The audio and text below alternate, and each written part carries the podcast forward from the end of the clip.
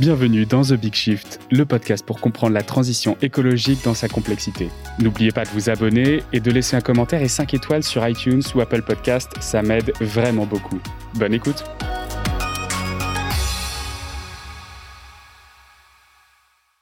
Bonjour à tous, aujourd'hui on est avec Laetitia Vasseur de l'association HOP dont elle va nous parler.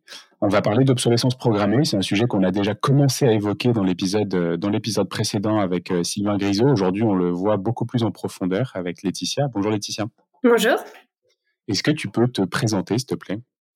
Je suis Laetitia Vasseur, donc la cofondatrice et déléguée générale de l'association HOP, Halte à l'obsolescence programmée. Super. Euh, alors, pour plonger directement dans le sujet, qu'est-ce que c'est que l'obsolescence programmée euh, et, puis d'où ça vient? L'obsolescence programmée, ça désigne les stratégies des industriels, des metteurs sur le marché, pour euh, réduire délibérément la durée de vie d'un produit. Donc aujourd'hui, c'est un délit depuis 2015 euh, déjà, mais à Hop, on a une vision de l'obsolescence plus large que ce délit qui peut enfermer aussi les pratiques dans une chose parfois un peu difficile à démontrer. Donc nous, on aime parler d'obsolescence aussi prématurée pour euh, étendre le débat finalement à tous ces produits qui ne durent pas assez longtemps parce qu'ils ne sont pas conçus pour durer euh, vraiment, être fiables et être réparables. En tout cas, pas assez. Ok. Euh, qu'est-ce qui t'a qu'est-ce qui t'a amené? Donc tu as été la fondatrice de l'association euh, à l'obsolescence programmée j'ai dit hop mais effectivement peut-être qu'on peut le dire complètement euh, qu'est-ce qui t'a amené sur ce chemin-là? Qu'est-ce que tu as fait qui, fait que tu as, voulu monter cette association? Oui, alors en fait, euh, moi à la base j'étais euh, collaboratrice parlementaire et à l'époque j'avais vu un documentaire sur un sujet que j'avais trouvé passionnant, celui de l'obsolescence programmée. Et donc j'ai participé à, à, écrire une loi qui venait interdire ces pratiques et qui essayait de trouver des solutions. Euh, législative pour améliorer la situation. Euh, et finalement, ça a donné lieu en fait à, à l'interdiction de l'obsolescence programmée quelques années plus tard. Donc, euh, une fois cet acquis obtenu, je me suis dit, mais en fait, ça va servir à quoi? Et finalement, une loi toute seule, ça sert à rien. Donc, j'ai eu envie de créer une communauté de consommateurs parce que pendant ces travaux aussi, je me suis rendu compte que les fabricants me disaient euh, ou disait aux parlementaires, euh, mais en fait la durabilité ça ne sert à rien, ça n'intéresse personne, les consommateurs c'est pas ce qui les intéresse. Donc moi je voulais démontrer si c'était nécessaire que oui euh, c'est bien un sujet qui intéresse les consommateurs, que les gens veulent des produits euh, qui durent, qui soient fiables et qui soient réparables. Donc c'est pour ça que j'ai créé l'association pour défendre ce, ce combat et utiliser du coup les outils juridiques qui étaient à notre portée pour euh, améliorer la situation. Et puis j'ai fait ça aussi après une, un moment de césure où je suis partie voyager et euh, c'est vrai qu'aussi me confronter euh, à d'autres modes de consommation, d'autres modes de vie et d'ouvrir mon esprit à d'autres contrées lointaines, ça m'a vraiment donné la force, énergie et la volonté de d'entreprendre quelque chose par moi-même pour aller plus loin et, et du coup ne pas rester sur des choses euh, trop théoriques, mais vraiment euh, agir sur le terrain. Ok. Quand tu donc tu dis que tu as vu un documentaire, c'est le document prêt à le documentaire prêt à jeter, c'est ça? Oui, je le conseille à tout le monde. Prêt à jeter de Cosima Donaritzer, c'est vraiment un super documentaire. Ouais, ouais, ouais. Et puis d'ailleurs, il y a, y a un côté historique qui est assez sympa. Ils expliquent un peu l'origine de, de, de l'obsolescence programmée. Alors, je c'est pas forcément du spoiler, mais euh, ils expliquent le cartel, je crois ça s'appelait le cartel de Phébus euh, dans les années 20, années 30, euh, où en fait finalement le premier objet d'obsolescence programmée c'était l'ampoule électrique, euh, où ils ont réussi à diminuer la, durée de vie des ampoules à 1000 heures avec euh, bah, des millions investis et puis des centaines d'heures de recherche pour réduire une, qualité de, produit finalement. Et, et, en fait ça, ça a duré jusque dans les années, jusque dans les années 50, je crois. Oui, c'est ça, c'est euh, des pratiques euh, qui ont commencé euh, très tôt. On parle souvent aussi de Bernard London dans les années 30 qui a théorisé l'obsolescence programmée comme quelque chose de positif, un levier pour booster la croissance qui était en berne dans les années 30. Alors oui, ça c'est quelque chose qui peut être vu comme un, booster de croissance et pendant des années, c'est ce que ça a produit certainement, mais maintenant, il faut se poser la question aussi déjà de la frustration des consommateurs quand même et puis de l'environnement, puisqu'au moment on est, si on continue comme ça, on va vraiment droit dans, un mur. Donc on a un impératif aussi écologique qu'on ne connaissait pas dans les années 30, mais qu'on connaît aujourd'hui et qui nous impose de revoir ces stratégies d'obsolescence programmée. Oui, c'est clair. Est-ce que est-ce qu'on peut peut-être donner des exemples de, de produits à obsolescence programmée qu'on voit aujourd'hui beaucoup, euh, si les gens n'ont pas forcément compris de quoi on parlait depuis depuis tout à l'heure? Oui, donc par exemple, on a fait une étude aussi qui montre euh, l'obsolescence qu'on appelle programmée sur les collants, euh, qui est d'ailleurs évoquée dans le documentaire Prêt à jeter.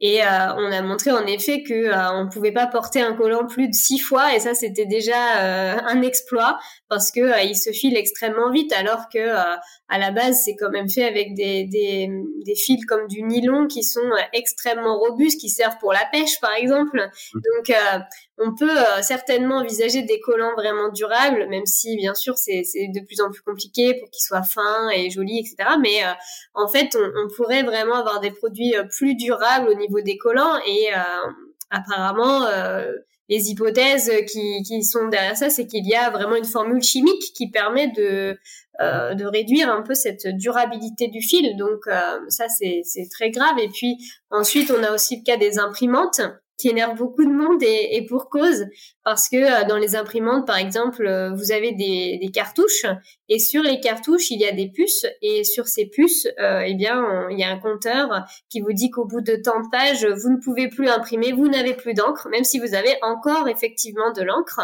Et euh, finalement le, le problème c'est que euh, il reste parfois donc jusqu'à 20 à 40% d'encre dans les cartouches, alors que votre machine refuse d'imprimer parce qu'elles sont censées être vides. Et euh, le vrai problème, c'est que le prix de ces cartouches, c'est vraiment très très cher. C'est là où se fait tout le business de l'imprimante, euh, puisque un litre d'encre, ça représente plus de 2000 euros. Euh, donc, euh, je sais pas, imaginer une bouteille de vin, euh, c'est 7 euros peut-être ramener à un litre, ou enfin pour une bouteille, on va dire de base. là, pour une encre de base, vous êtes à plus de 2000 euros. Donc, il y a vraiment un business très important sur ces, cette encre euh, et, et, tous les, fabricants essayent vraiment de manipuler les choses pour faire en sorte que vous consommiez euh, plus souvent euh, leur propre encre et font tout pour que vous ne vous tourniez pas non plus vers des génériques ou d'encre compatibles hein, et des cartouches compatibles. Oui, oui, oui. Et d'ailleurs, je trouve ça très intéressant l'exemple du nylon. En fait, moi, quand on me dit obsolescence programmée, j'ai vraiment tendance à imaginer que de l'électronique, quoi. Euh, on s'imagine pas trop du mécanique ou, même de la production. Euh, alors, on, peut parler de la fast fashion et des, saisons qui durent euh, qui durent deux trois mois et qui peut éventuellement être de l'obsolescence prématurée, mais on s'imagine surtout bah, des euh, effectivement des puces qui, qui font des calculs de, de, de durée de vie maximale, quoi. Oui, alors il faut pas vraiment voir le problème comme ça finalement parce que des puces qui calculent, euh, à part euh, chez les imprimantes, enfin ça arrive évidemment, mais ça peut être assez marginal finalement. Les marques euh, ne se disent pas toujours euh, dans tous les produits, ah je vais mettre un truc pour compter, pour que ça s'arrête à tant d'heures. Ça, ça arrive et ça a pu arriver, ça continue d'arriver, mais le gros du problème, finalement, c'est euh, le fait que euh, on ait des produits qui ne durent pas assez longtemps. Et ça, ça peut être euh, un peu partout. Enfin, le problème, c'est, il est plus large que ça c'est des entreprises qui se disent bon bah faut que ça dure au moins deux ans parce que c'est le temps de la garantie et après advienne que pourra. Et la marge d'ajustement pour faire les prix les plus bas ou euh, voilà essentiellement ça finalement hein, tirer les prix vers le bas face à une concurrence aussi mondialisée, c'est très complexe hein, mais du coup euh, bah, tirer les prix vers le bas ça veut dire euh, réduire la qualité des composants, euh, réduire euh, tout ce qu'on peut et euh, mouler des choses ensemble pour que et, la conséquence c'est que ça ne sera pas réparable et ça le, le fabricant le sait très bien mais il s'en fiche mmh. donc c'est ça aussi qu'on veut travailler à Hop, c'est la prise de conscience que c'est pas possible de faire comme ça. Et d'accord, il y a la concurrence, etc. Mais la qualité, la fiabilité, la réparabilité, c'est pas une option et qu'il faut vraiment le concevoir dès le début euh, et sur toute la durée de vie du produit. On peut pas se dire euh, en tant que fabricant, je vends mon produit, il dure au moins deux ans comme ça, je suis tranquille sur la garantie, et après euh, c'est un déchet, je m'en fiche. de toute manière, moi je reverrai jamais le produit. Non, il est responsable de son produit jusqu'à la fin de vie de son produit. Et c'est vraiment un changement de mentalité qu'on essaye de, de, travailler, et ça sur tous les secteurs. Parce que en effet, il y a le textile, il y a aussi euh, même le mobilier, les meubles, euh, voire l'immobilier. Euh, maintenant, quand on construit des immeubles, parfois, on peut être vraiment affligé de voir que c'est des choses qui sont pas faites pour durer dans le temps.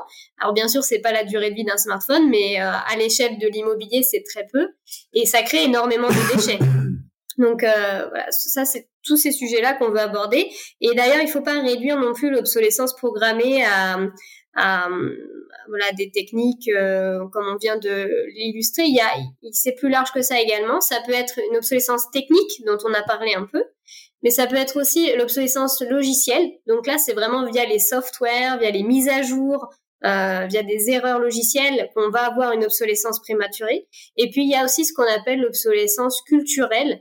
Et là, c'est euh, les phénomènes de mode, euh, justement la fast fashion, qui fait que vous pensez que vous devriez changer un produit alors qu'il fonctionne encore, mais euh, il y a une énorme pression marketing et publicitaire pour vous faire renouveler le produit un peu plus tôt que prévu. Super intéressant. On discutait dans un épisode précédent en fait de, de l'obsolescence programmée entre guillemets des, des, bâtiments en fait qui étaient conçus pour avoir une seule vie. Euh, mais qui sont conçus de façon tellement suroptimisée qu'on est incapable de les réagencer avec une nouvelle euh, avec une nouvelle utilisation plus tard et du coup la, déconstruction et donc la mise au rebut de, tous les matériaux euh, devient plus rentable que que de réaménager en fait l'installation. Tu parlais au début de l'entretien d'une loi que tu as réussi à faire voter. Et juste après, tu m'as dit, et en fait, je me suis rendu compte que il fallait agir parce qu'une loi, ça servait globalement à rien ou, euh, ou parce que c'est pas suffisant ou parce que la mise en application en fait est pas faite? Il existe en, droit quelque chose qu'on appelle l'inflation législative. Donc chaque année, euh, tous les jours, on vote des lois, un tas de lois euh, que personne ne connaît, que personne n'applique. Donc la loi en soi, c'est un bon outil, mais si après elle n'est pas appliquée, elle ne sert à rien. Donc voilà, pour moi, c'était vraiment l'enjeu de se dire on a un outil, il est précieux, mais euh, si euh, c'est une loi de plus que personne ne connaît, personne n'utilise, eh bien ça n'aura pas d'impact. Donc euh, mm. il faut qu'on le fasse vivre. Et, et aujourd'hui, à Hop, on a aussi une grosse activité de plaidoyer politique de lobbying hein, concrètement. Donc euh, on agit sur les lois en cours. Euh, par exemple, là il y a une loi importante qui s'appelle anti-gaspillage et économie circulaire. On a tout fait pour qu'il y ait un niveau d'ambition important et des un nouveau cadre législatif pour avoir des produits encore plus durables, plus réparables, imposer certaines choses aux fabricants. Donc c'est vraiment essentiel de, de mettre un, un, cadre législatif ambitieux, exigeant. Mais après, il faut s'assurer que ça soit mis en œuvre. Ouais. Et du coup, alors, comment, qu'est-ce que vous, c'est quoi vos activités chez Hop euh, et sur quoi est-ce que vous faites poser la balance euh, Je sais notamment, donc il y a eu, euh, il y a eu la loi, la loi climat en 2020. On a l'indice de réparabilité. D'ailleurs, peut-être que tu peux nous en parler. et sa transformation en indice de durabilité. quel est son scope Comment est-ce que comment est-ce que vous agissez là-dessus? Alors euh, à Hop, on agit euh, de manière assez holistique. Moi, ma vision, c'est vraiment de d'agir à tous les niveaux euh, parce que on ne peut pas se contenter finalement d'un seul niveau pour réussir à avoir des changements et de l'impact. Donc l'idée, c'est de fédérer d'abord le plus grand nombre de, de consommateurs pour montrer qu'on est un mouvement, qu'il y a vraiment une demande et que c'est légitime d'avoir des produits plus durables et réparables et de mettre une certaine pression donc euh, la pression citoyenne euh, et des consommateurs quelque part. Donc cette pression, voilà, on l'organise en fédérant euh, les consommateurs. donc je vous invite tous d'ailleurs à rejoindre Hop pour faire partie de ce mouvement. donc on fait beaucoup de conférences, d'interventions, ben, des médias comme les vôtres. on essaye pour vraiment parler de ce sujet, faire en sorte que les gens nous rejoignent et voilà pour obtenir des choses. on essaye aussi de conseiller concrètement les, les, les gens sur comment se prémunir de l'obsolescence programmée dans leur vie quotidienne. Donc on a créé un site par exemple qui s'appelle produitdurable.fr et là on peut essayer de, de, voir comment acheter un ordinateur ou un produit euh, avec des caractéristiques qui du coup seront durables, réparables, euh, comment faire pour réparer euh, sans se ruiner et sans y passer non plus des jours, comment bien entretenir aussi et avoir des astuces pour faire durer son produit, comment utiliser ses garanties, voilà. Après, avec euh, cette communauté, donc là aujourd'hui, on rassemble à peu près 70 000 personnes. eh bien, on essaie de mettre la pression à deux, à deux échelles. D'abord auprès des politiques, donc on essaye d'influencer les décideurs publics et politiques sur des lois, des contraintes qui s'imposent à tous pour euh, et notamment aux fabricants pour avoir des produits qui sont conçus pour être plus durables et réparables.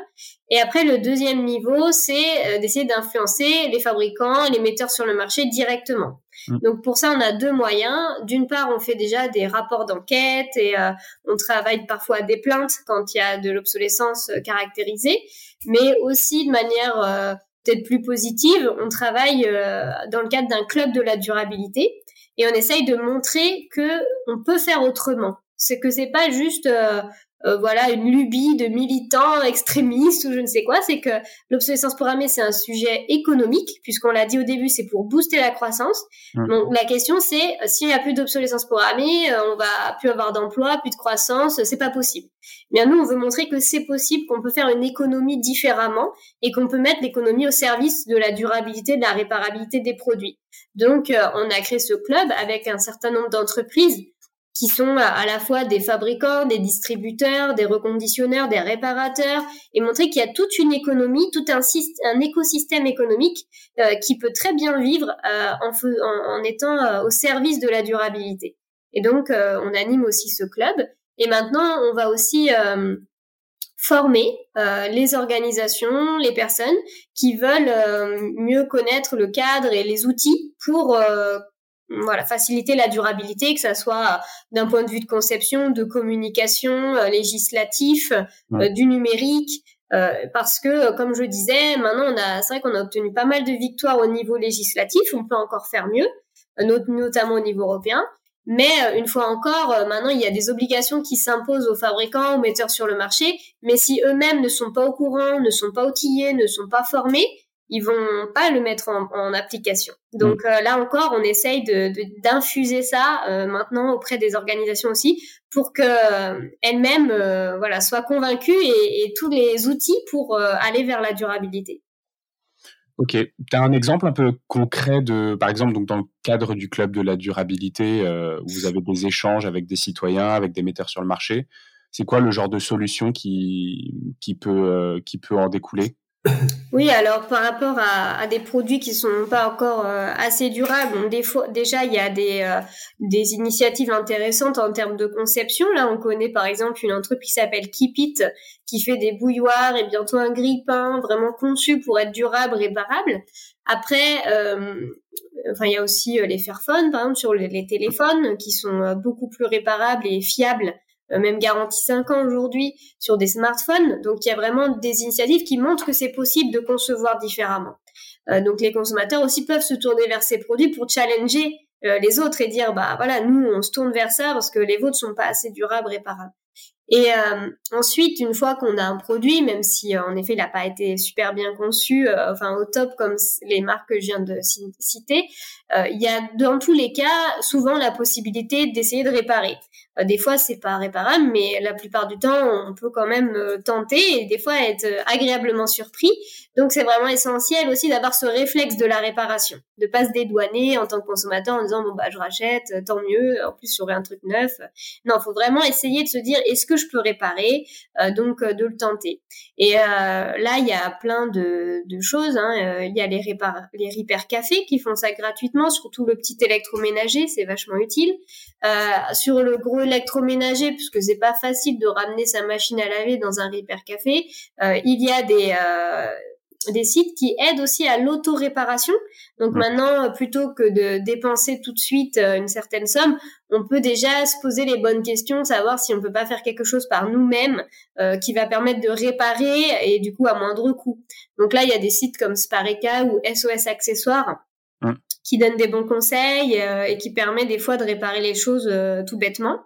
Euh, et puis ensuite, on a aussi des entreprises comme Murphy ou d'autres, hein, Fnac Darty, voilà, qui elles vont vont aider à réparer sur place les produits. Donc, enfin, ça, ça montre que c'est possible. Et donc, nous, ce qu'on essaye, c'est de, de montrer qu'il y a plein de solutions et ces entreprises, quelque part, on est contente qu'elles existent parce que si, et elles se développent parce que sans ça, eh bien, en effet, on serait dépourvu. Donc l'idée c'est de mettre la pression aux, metteurs sur le marché, aux distributeurs, aux fabricants et à tout le secteur pour dire il y a une demande, il faut que vous y répondiez. Ok, super intéressant. Comment est-ce que vous faites? Parce que du coup, euh, vous êtes au niveau, vous avez une activité de plaidoyer, mais essentiellement en France, j'imagine, ou euh, dans plusieurs pays. En fait, la, question que je me pose, c'est euh, la plupart des metteurs sur le marché, dans le cadre de la REP, donc la responsabilité élargie du producteur, qui est du coup cette taxe sur la fin de vie des, produits qu'on propose. La plupart des, metteurs sur le marché sont internationaux.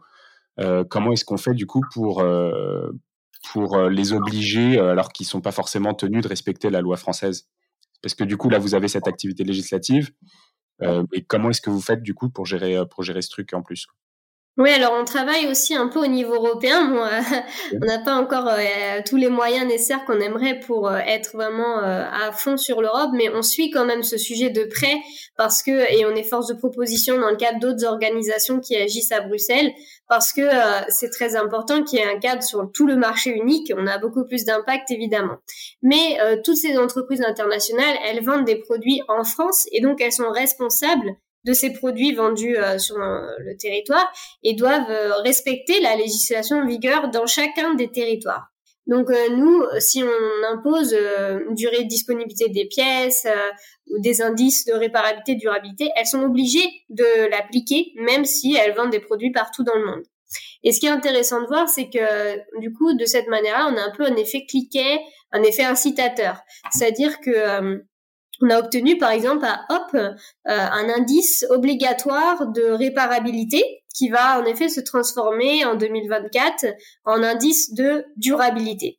Donc aujourd'hui, ça prend la forme d'une note sur 10 où euh, on a euh, une série de critères que les fabricants doivent renseigner pour savoir si un produit est démontable, remontable, s'il y a des pièces détachées disponibles, si elles sont pas trop chères, euh, s'il y a les outils nécessaires, la notice, etc. Et en fonction de, de réponses, elles ont une note qui peut être plus ou moins importante et qui est obligatoire sur aujourd'hui tous les smartphones, tous les ordinateurs portables, tous les lave-linges, notamment à hublot, pour le moment. Euh, toutes les tondeuses. Il me semble, oui, c'est ça. Il y avait les téléviseurs, les tondeuses à gazon, les lave-linges à hublot, les smartphones et les ordinateurs. Pourquoi avoir choisi ces, ces catégories-là spécifiques pour le lancement de l'indice? Ça, c'est l'État qui a choisi euh, sur la base du fait que c'est des produits bon, de consommation courante pour la plupart dans différents secteurs d'activité et euh, avec des volontaires aussi. Parce que l'idée, c'était que ce soit co-construit avec les parties prenantes. Donc, il y a à la fois des ONG, euh, des, des, réparateurs, des, des, distributeurs et des fabricants. Et donc, c'est sur la base d'un consensus qu'on a, on a commencé à travailler sur ces produits-là. Euh, et, et c'est pas parfait, mais euh, c'est quand même très intéressant comme démarche et ça donne une première indication consommateur inédite sur la réparabilité. Et ça, ça, a un impact au niveau international. Parce mmh. que euh, des marques qui sont obligées de le faire en France, bien quelque part, elles ne sont pas obligées de le faire à l'étranger, mais dans tous les cas, ça fait aussi tâche d'huile. Parce que là, aujourd'hui, on est appelé moi, je suis appelée régulièrement euh, par d'autres pays, la Suède, le Luxembourg, l'Australie, euh, qui veulent savoir comment on a fait et comment est-ce qu'ils pourraient faire eux aussi pour imposer un tel dispositif. Donc, euh, déjà les autres pays ben, voient ce qu'on fait. Et puis aussi les fabricants euh, du coup euh, se disent euh, bah tiens comme on fait ça en France on pourrait aussi le proposer dans d'autres pays. On aura un avantage concurrentiel. On va donner une info en plus que nos concurrents. Donc quelque part ça nous intéresse aussi en tant que fabricant donc voilà des fois c'est du gagnant-gagnant et on arrive à, à, étendre comme ça la dynamique en dehors des frontières. Et bien sûr en Europe vu que la France est pionnière eh bien ça pourrait devenir obligatoire aussi sur tout le marché européen. D'accord, c'est des discussions que vous avez en cours avec euh, la Commission européenne, du coup? Oui, en ce moment, le plus avancé, c'est l'indice de réparabilité sur les smartphones. D'accord. Alors, j'ai lu quand même pas mal de critiques sur cet indice, notamment qu'il euh, y avait euh, pas de pondération, c'est-à-dire que en fait, il suffisait de mettre une notice pour pour avoir le même degré de, enfin, que le fait de mettre une notice dans la boîte avait le même impact que le fait de pouvoir démonter et remonter le téléphone, par exemple. ce qui fait qu'on arrive avec des euh, téléphones avec des notes autour de 7, 7, 5, alors que fondamentalement, en fait, c'est très peu réparable. Euh, moi, je me suis retrouvé très récemment, d'ailleurs, dans la, situation où euh, un téléphone qui était censé être étanche est tombé dans l'eau. Il a fonctionné pendant six mois. Et six mois plus tard, en fait, en, l'ouvrant, on s'est rendu compte qu'il était complètement oxydé et terminé. Et là, pour le coup, impossible à remplacer. Oui, voilà, c'est l'indice, comme j'ai dit, il n'est pas parfait. Euh, c'est une première monture aussi, c'est inédit, personne n'a jamais fait ça dans le monde, donc forcément, euh, c'est pas parfait. Et puis, comme j'ai dit, c'est l'objet d'un consensus avec les fabricants. Donc, euh, autant dire que euh, on pourrait être plus exigeant. Mais c'est quand même important qu'il y ait cette première étape et ça donne quand même un peu des, des, premiers jalons, des premiers indices. Il y a quand même des notes qui sont euh, des fois à 5, euh, enfin, qui sont quand même pas terribles, et des notes qui sont à 9 ou 10. Il y a quand même des écarts qui nous donnent des indices sur la, la, la, réparabilité. Mais on est complètement d'accord euh, et on va sortir aussi une étude en janvier, février sur euh, justement notre analyse précise de cet indice après un an d'expérience. Et en effet, eh bien, il y a des euh, il y a des il y a des choses à revoir et notamment la pondération parce que on, l'avait euh, demandé dès le début hein, qu'un téléphone qui n'est pas réparable par exemple enfin qui n'est même pas euh, démontable ou qui n'a pas de pièces détachées ne, presque devrait avoir zéro en fait.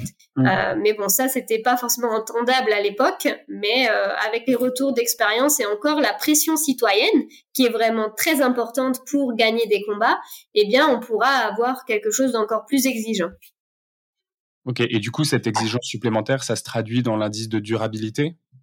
Oui, on espère. Alors déjà, l'indice de durabilité donnera plus d'éléments parce que euh, on n'aura pas juste le caractère réparable d'un produit, mais aussi est-ce qu'il est fiable? Est-ce que euh, il est fait pour évoluer dans le temps? Est-ce qu'on va pouvoir le garder longtemps concrètement? Donc, euh, c'est pas un nombre d'heures ou un nombre de cycles euh, nombre d'années parce que ça c'est très compliqué à mettre en œuvre mais c'est un faisceau d'indices qui nous permet d'avoir quand même une idée si euh, enfin une note sur 10 si ce produit est fait pour est conçu pour durer longtemps ou pas. Et donc, ça, euh, va être le taux de remplacement, c'est-à-dire si on rachète le même produit tous les deux ans ou comme ça? Euh, non, parce que c'est sur les produits neufs, donc on ne sait pas encore, on n'a pas forcément ce retour de, de données, euh, mais ça va être euh, est-ce que il a été conçu de manière fiable, donc en fonction des normes. Voilà, est-ce que euh, est-ce qu'il est étanche, est-ce qu'il résiste aux rayures, euh, est-ce que euh, l'écran d'un smartphone a été fait de manière qu'il va pas se briser dès que vous le faites tomber une fois. voilà, est-ce que la batterie va durer longtemps. donc c'est sur ce genre de d'aspect qu'on va évaluer. Euh, et puis, euh, si, euh, par exemple, le logiciel aussi est fait pour durer dans le temps et pas au bout de deux ans, vous avez une mise à jour puis il n'y a plus rien qui fonctionne. Donc, voilà, c'est ce genre d'éléments qui vont être ajoutés à l'indice de réparabilité et qui vont donner une note plus globale sur la durabilité. Et, et, on espère à cette occasion pouvoir rectifier en effet certaines choses sur le volet réparabilité. Ok.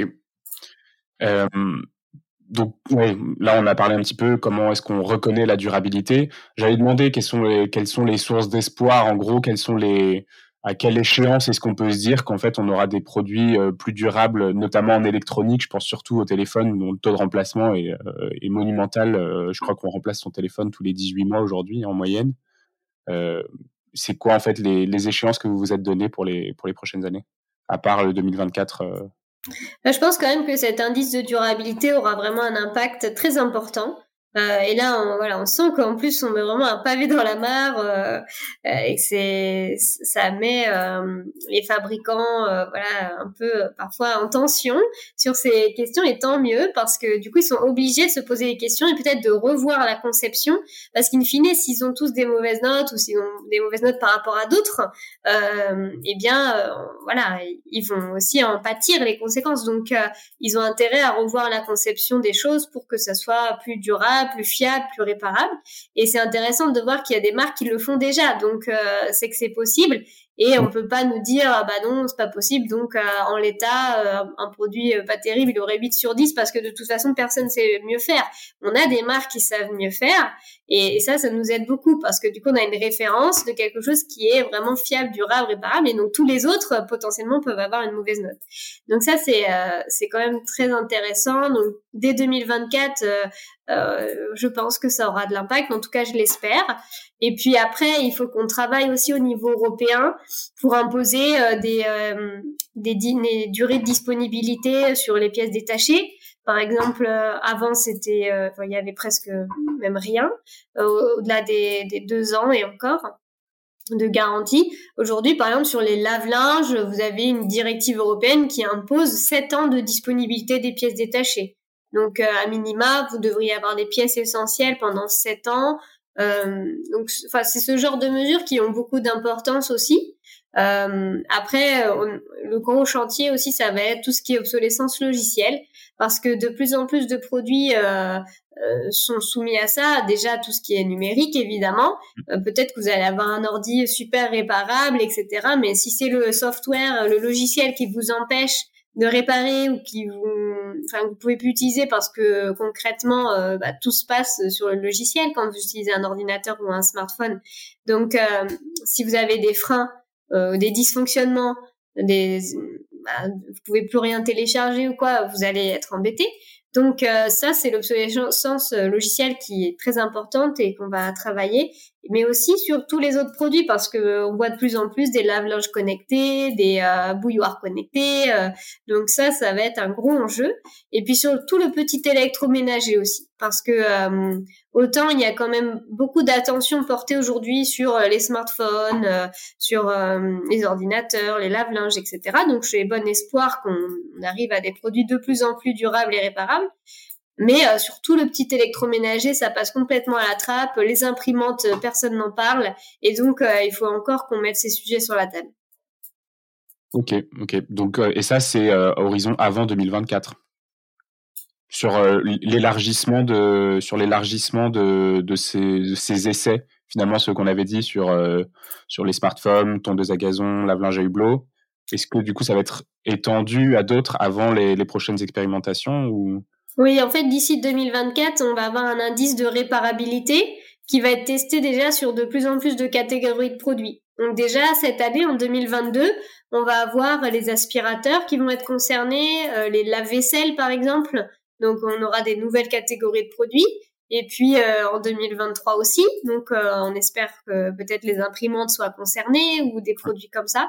Donc, mais bon, sur les imprimantes, la problématique c'est que par exemple, voilà, on n'a pas vraiment de bons élèves, donc euh, c'est plus compliqué encore.